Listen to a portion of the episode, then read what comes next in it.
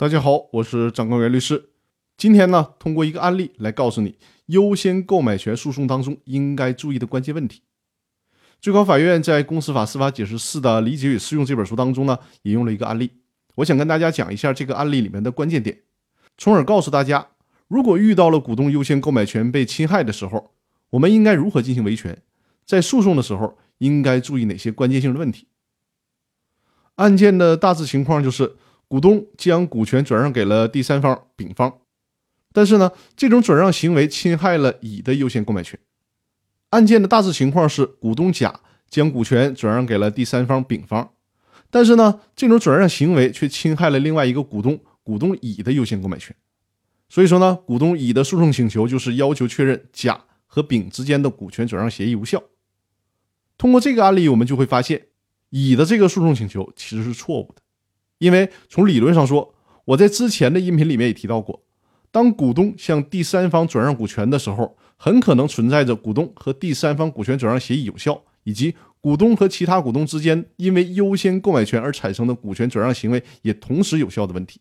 所以说呢，法院在审理这类案件的时候，不必去过多的考察股东与第三方转让股权的协议是否有效的问题。因为法院认为，这与其他股东能否行使优先购买权是没有关系的。因为即便股东和第三方之间的股权转让协议是有效的，其他股东照样有权利在同等条件下行使优先购买权。所以说呢，最高法院对这个问题也明确的表示，转让股权的股东对外转让股权，虽然违反了法定的程序，没有通知其他股东，该股东与股东以外的第三方签订的合同到底有没有效，法院原则上不去做评价。除非是能够证明股东与受让股权的第三方存在恶意串通的行为，在合同法的第一百一十条的第一项当中也有提到，在某些情况下，即便是合同有效，但是呢，在法律上是不能履行的，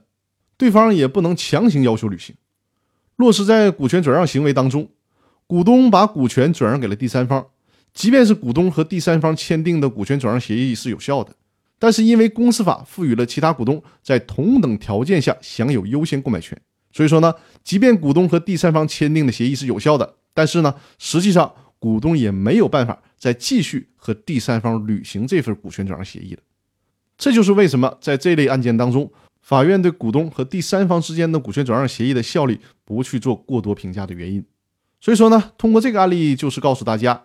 如果我们遇到类似的诉讼，我们不要过多的去纠缠。股东和第三方之间签订的股权转让协议是不是有效的问题，